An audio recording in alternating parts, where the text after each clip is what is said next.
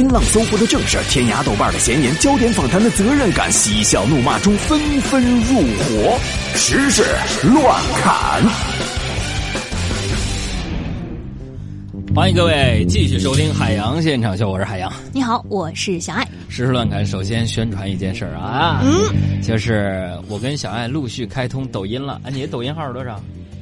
我先宣传你的吧，宣传我的啊！对，各位啊，前段时间弄一抖音，后来呢说要跟头条号绑定一下，我们又更换了一个认证过的抖音号，嗯，那就是陆陆续续已经开始发了啊。抖音的名字叫海洋，但是呢里边有好多叫海洋的名字啊。嗯，怎么找到真正的海洋？哎，宣传一下抖音号，大家关注一下呗，咱们也拉拉粉，也赶赶时髦，赶赶年轻人玩的事儿。找一下海洋的抖友，拿手机都记一下啊，我的抖音号大家记一记啊，给我留留言，给大家两秒钟准备记录的时间。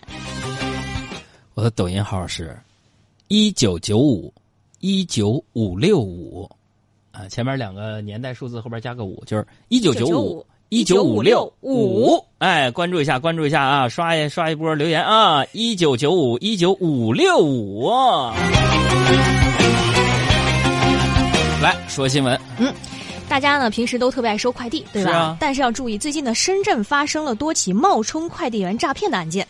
作案方式呢，就是这一天呢，你可能突然在手机上收到了一个陌生好友，呃，申请加为你的好友一个陌生人，然后呢，他的这个备注信息就是快递员，要加你为微信好友，声称说，哎呀，您的快递丢了，加一下我的微信，然后可以全额理赔。一旦受害人相信加了这个陌生人为微信好友，接下来就会收到一个链接或者二维码，如果你按照他的这个给出的信息填了什么支付宝的账号啊、密码呀等等，你的钱很快就被转走了。在这儿我要提醒大家一下啊。呃，这也是我警察的朋友告诉我的。嗯，有几点，第一呢，就是善用添加好友开关，活用微信的隐私开关功能啊，能有效的减少身份信息泄露的风险，拒绝骚扰。第二，就是要学会辨别添加好友的验证信息，不确定的信息不去理会。或者要求对方提供具体的身份信息。第三就是添加好友，最好能够通过语音、视频或者电话的方式再确认一下对方的身份。嗯。第四就是添加了陌生好友之后，如果没有进行过什么沟通，话题就涉及钱财的，只要注意。第五就是如果确认对方有恶意，啊，还要随时投诉，提交充分的证据。这样在审核确认之后呢，坏人的账号呢会被第一时间处理，防止他人继续受骗。总之就是大家平时一定要多留个心眼儿。嗯，是啊。昨天呢，咱们节目里边啊，还跟大家说过应对电信诈骗的一些方法啊。今天呢，再跟大家分享一些生活小窍门啊。就是但凡接到一些莫名其妙的骚扰电话呢，我一般呢接起来就会说，嗯，呃，亲人被绑定的按一；如果你说我境外消费的按二；如果你说我网上购物退款的请按三；快递发现违禁物按四；让我去领导办公室你按五；违法被抓请按六；幸运中奖请按七。一般的你还没等说完他就挂了。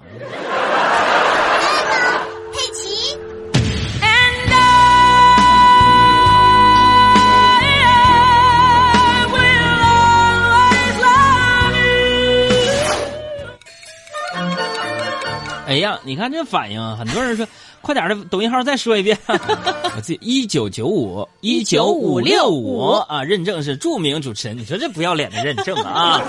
一九九五一九五六五，大家快点的！我刚刚在我们导播间发了一条抖音，后边背景那个男子啊，那个渣呃，那个那那个男子啊，就是我们的小赵啊哈！关注我的抖音一九九五一九五六五。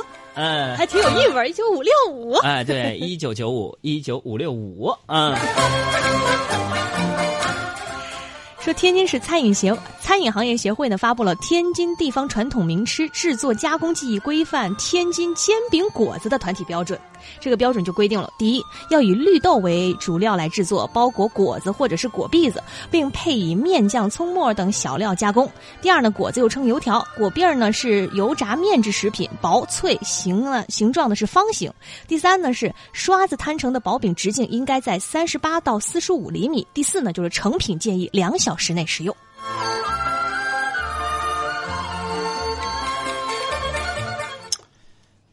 对我来说，标准就一个，不放蒜和韭菜花就行了。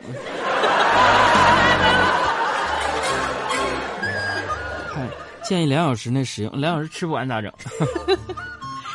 说在上海纽约大学二零一八本科生的毕业典礼上呢，有一位外国留学生啊，代表这个国际学生来致辞，在致辞的这个。遣词造句当中啊，他说说并不是所有的英雄都穿着披风，还有可能会穿着蓝色外卖马甲。自己最喜欢的中文是再见，然后还感谢了学校的阿姨和师傅们。他还提到自己学会的第一句中文话是这句话，请看大屏幕。I'll never forget the first Chinese phrase I learned. 你的外卖到了，你的外卖到了。你的外卖到了。徘徊着的，在路上的。你看，徘徊着的，在在路上的嗯，这句歌词描述的是同学们眼中关于外卖小哥送餐的一道最美的风景。你看，真的有的时候就是这样的，不论是中国人到外国，还是外国人来中国，嗯，学的第一句话一般都跟吃有关，比如说吃了吗？嗯对吧？民以食为天嘛现在快递啊，送餐的多了，学的第一句话居然是你的外卖到了。嗯，这个小伙子很有眼光。嗯，这也是很多人耳边听到的最美的一句话啊！你的外卖到了，请下楼拿一趟。这句话不管听了多少遍，每一次听都是那么激动。当我冷静的思考了一会儿，朋友们，这也告诉我们一个道理啊。嗯，什么道理呢？就是看出来没有？嗯，这学校食堂伙食可能不咋地。你要到我们清华的观筹园里走一趟，我天哪，点四菜一个汤，一份米饭，一个哈密瓜，一共十几块钱。哎呀，把海洋给馋的呀！对呀、咱咱有清华饭卡，因为咱还没毕业呢啊，各位啊，在读在读有谁想去清华饭饭堂吃饭的，可以联系你们杨哥我。怎么联系？关注我的抖音号 一九五五啊，不是一九九五一九五六五，哈哈。曾经拥有着飘散如烟。说到学校啊，西南交通大学数学学院说有一名教授上课很不一般，因为他用甄嬛体来教高数，还用八卦线来做总结，特别出其不意，很创新的一种教学方式。甄嬛体教高数，嗯，八卦线做总结，啊，就这样，这名高校老师成功帮助了那些语文成绩好但是数学不好的同学，嗯，啊，提高了排名。因为这一回那些数学好但是语文不好的同学成绩可能也一起下回了，下回了。那数学同学，啥是甄嬛呢？什么是八卦呀？你们来来回回的，这是走成本呢？人生大起大落的太快，实在太刺激了。说在中国首届钢管运动锦标赛上呢，有一位七十二岁的成都奶奶跳钢管舞绝技惊艳赛场，夺得了组别冠军。据了解呢，这位奶奶的这个来头不一般啊，她曾经登上了美国真人秀《出彩中国人》等节目，跳钢管舞呢，使她许多老毛病消失了，身材呢也好像三十岁的时候。好，请我们的嘉宾形容一下这位七十二岁的奶奶长什么样？那绝对不是吹。柳叶弯眉樱桃口，谁见了我都乐意瞅。俺们隔壁那吴老二瞅我一眼就浑身发抖。哎，那么说这则新闻啊，我觉得我们有必要纠正一下大家固有的观念啊。嗯嗯，当然不是说七十多岁的老奶奶能不能跳钢管舞这种老套的问题，而是新闻里说的这名老奶奶身材好似三十多岁的时候，嗯，说的就像大家三十多岁的时候跟这老奶奶身材一样好一样。是吧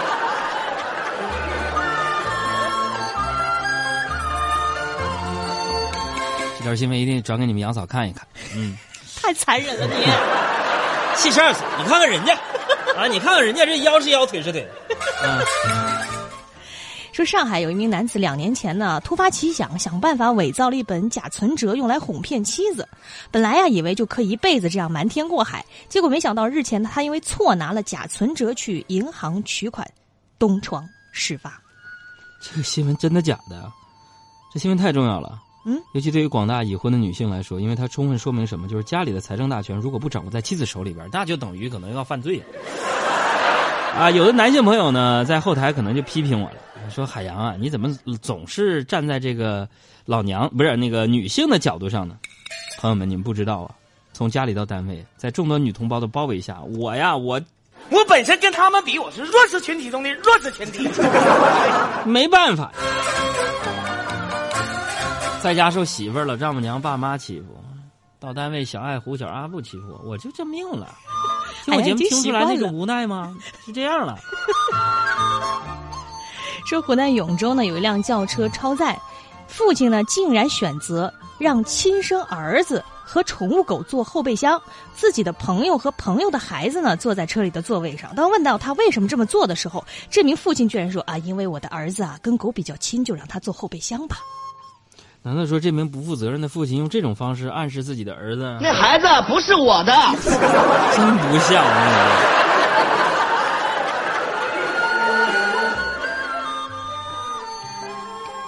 再来看国外的消息啊，北京时间五月二十八号上午十点三十分的第十九届巴菲特慈善午餐正式开拍，最终的中标者呢将有机会邀请最多七位朋友一起。在位于美国纽约市的一家餐厅与股神巴菲特共进午餐。目前呢，竞价还在继续。二零一七年，巴菲特慈善午餐呢是以二百六十七点九万美元的价格成交，也是自二零零零年开拍以来的第二高的成交价。据了解，筹得的善款将用于帮扶贫困群体的慈善项目。也有业内人士提醒啊，大家一定要以平常心来看待巴菲特午餐竞拍活动。我就不会去啊，我平常心啊。嗯，一顿饭，嗯。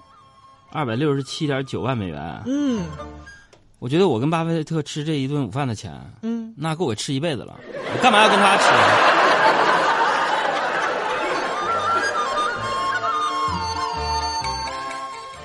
再来说，之前我们也说过啊，面对入侵的美洲小龙虾呢，德国人坐不住了，允许了这个捕捞小龙虾进店开吃。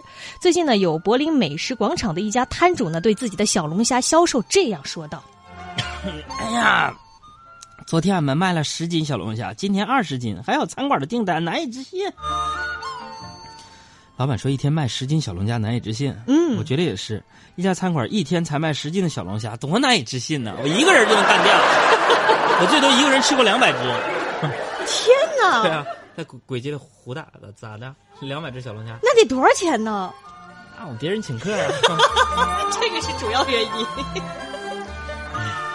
再来看，说美国宇航局的一位这个科学家表示说，如果想要成为登陆火星、建立人类殖民地团队的一员，有要求，必须拥有良好的团队精神和不错的幽默感。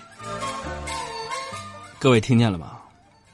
这是不是说他们很可能要过来把我抓去登陆火星？哈，哎呀，海洋现场秀随时面临着停播的风险，大家一定要抓住最后的机会，关注我们的公众账号“海洋说”呀。我可能一会儿就被抓走了，在抓走之前，我想办一件事儿。嗯，前两天想必大家都听过我翻唱的《我们不一样》这首歌了，是吧？嗯，播了好多遍，再多播我自己都不好意思了。那么说，我想问一句，嗯，还有多少朋友们没有听过我原唱的那首《给给自己一个微笑》呢？有多少人在这个茫茫人海当中错过了我的《给自己一个微笑》这首歌的这个首播时间呢？嗯，而留下了巨大的遗憾呢？对，从此人生、事业、婚姻、家庭陷入到低迷当中，无法给自己一个微笑呢？追悔莫及呀！所以这个时候我们应该干什么？嗯，我们干什么？再来听一听你们杨哥原创首唱的这首《给自己一个 smile》。这是我声带手术之前唱的，明显不如我们不一样的翻唱那个情绪。大家没有那种沧桑感是吧？我 只想说一句啊，别换台，忍一忍就过去了。我忘了去微笑，太专注这场喧闹，生活变成了单行赛道，每天只顾着不停奔跑。还记得爱的味道，却忘了该去拥抱。哪怕只停下一分一秒，看看这世界多么美好。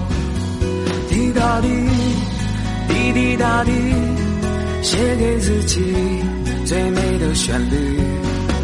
滴答滴，滴滴答滴，找一个人。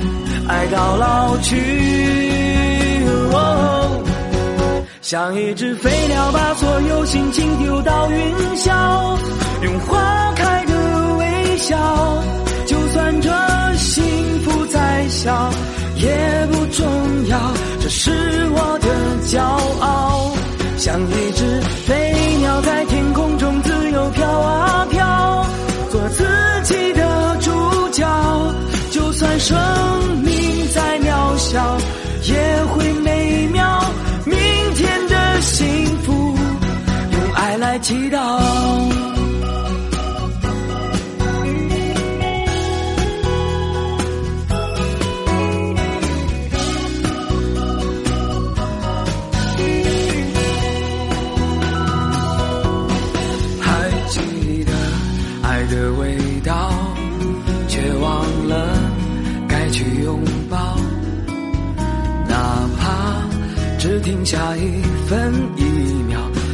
这世界多么美好。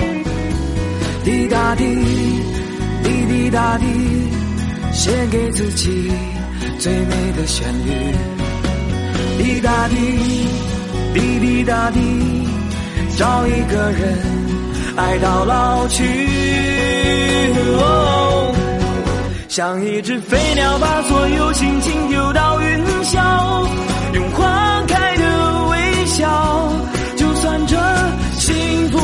小，也不重要，这是我的骄傲。像一只飞鸟在天空中自由飘啊飘，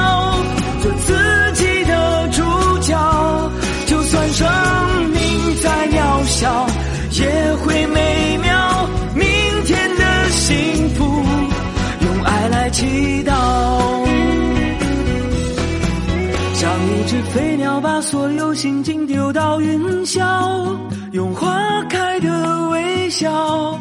就算这幸福再小，也不重要，这是我的骄傲。像一只飞鸟在天空中自由飘啊飘，做自己的主角。就算生命再渺小，也会美妙。来祈祷。谢谢啊，这就是我声带手术之前唱的《给自己一个微笑》啊，这湖南卫视《幸福保卫战》的主题曲啊。哎呀，这很多人发来不同的留言了，嗯。大家都有自己的一些观点和看法啊。这首歌呢，在 QQ 音乐上面你是可以找到的，《给自己一个微笑》，海洋啊，这就是我的歌了。然后那个潘潘就说了，换台有点不局气啊，但是确实没办法忍了。哎，有那么难听吗？有那么难听吗？超人先生就说了：“你们这是给滴滴打车的主题曲吧？”哎呀妈呀，滴滴打的！哎我的天哪！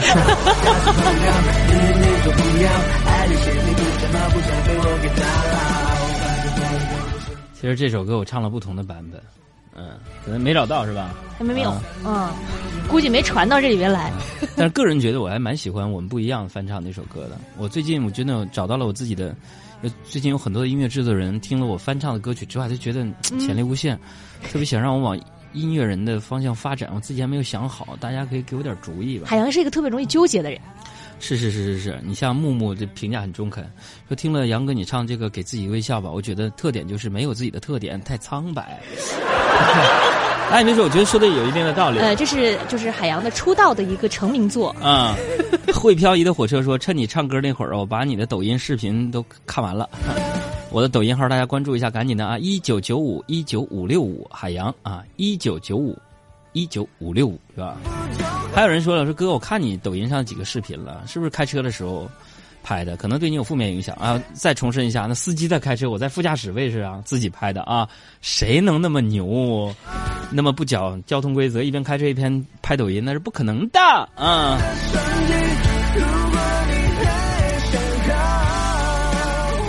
最新乐说两个版本都挺好听，声音太有魅力了，尤其是“味道”这个词儿的曲调，哎呀，有味道吗？这里边滴答滴滴滴答滴，写给自己，不知道。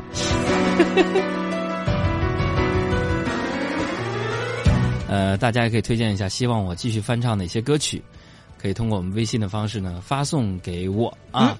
呃，对于有一些朋友的喜欢呢，我表示特别的感谢。那么对于有一些朋友对我唱歌的抨击呢，我只想用周杰伦的一首歌送给你们。谢谢。And booyah!